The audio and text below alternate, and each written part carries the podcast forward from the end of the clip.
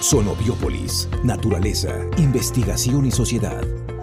Hoy les saludamos como cada semana con mucho gusto desde este espacio dedicado a comunicar avances en materia de ciencia, tecnología e innovación. ¿Por qué no innovación social también? Sea usted bienvenido. ¿Quién es y qué hace? Doctora Tania Centino, ahora sí, en esta, en esta categoría de preocupaciones, ¿qué son los contaminantes emergentes? Los contaminantes emergentes son una familia de, de contaminantes que a pesar de la, de, que uno pensaría por la palabra emergentes que son contaminantes nuevos, la verdad es que son cosas que ya están con nosotros, que usamos de manera cotidiana desde hace mucho tiempo. Se llaman contaminantes emergentes porque apenas ahorita nos estamos dando cuenta que pueden tener efectos y no todos son efectos buenos sobre la salud de animales y plantas.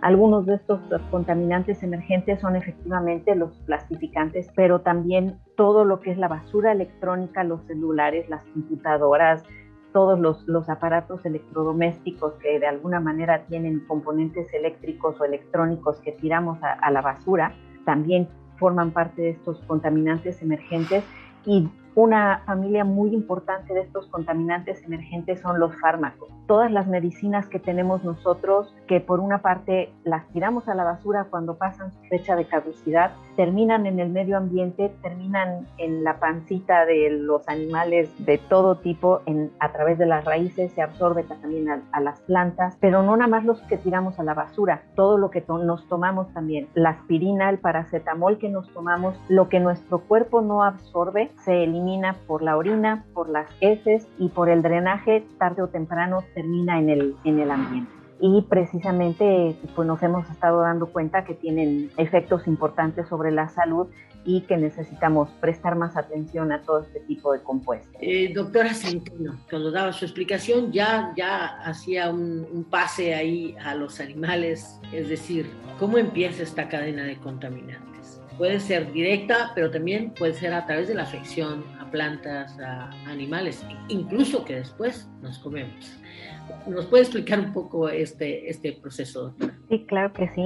Y efectivamente, todos estos contaminantes emergentes están en todo el ambiente. Ya a estas alturas del partido, en todos lados encontramos, por ejemplo, partículas de plástico, ¿no? Partículas de todos tamaños, además. No son nada más las bolsas de plástico, por ejemplo, que vemos tiradas en la calle, son pedacitos de esas bolsas de plástico que se van haciendo cada vez más pequeñas, que ya están en el agua, en la tierra, incluso en el aire, y todo eso entra, como bien decías, de manera directa a través de lo que consumimos, la ropa que, mucha ropa que está hecha de plástico con el roce, nos vamos absorbiendo a través de la piel, eh, los contaminantes, los plastificantes que pueden liberarse de la botella al agua. Cuando bebemos el agua, obviamente estamos ingiriendo, pero también a través de lo que estamos comiendo a través de los animales. De, hecho, esas, micro, esas micropartículas de plástico y todos los fármacos que, están, que estamos tirando a la basura, todos los contaminantes que están asociados a, a, los celulares, a las computadoras que tiramos, todo eso termina en la tierra, se puede ir absorbiendo a través de las raíces de las plantas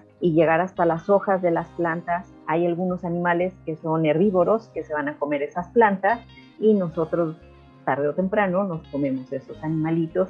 Todas estas partículas tarde o temprano con las lluvias van a terminar en el ambiente acuático, en los ríos, en los lagos, en el mar y los peces que nos encantan, los, moluscos que, comemos, sobre todo en, regiones como Baja California Sur, que tenemos para dar y regalar cualquier cantidad de comida de origen marino todo eso tarde o temprano regresa a, nuestro, a nosotros y, lo estamos ingiriendo con la dieta.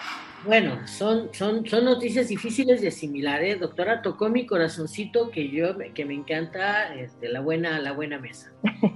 Ya, estoy yo haciendo recuentos de lo último que me comí.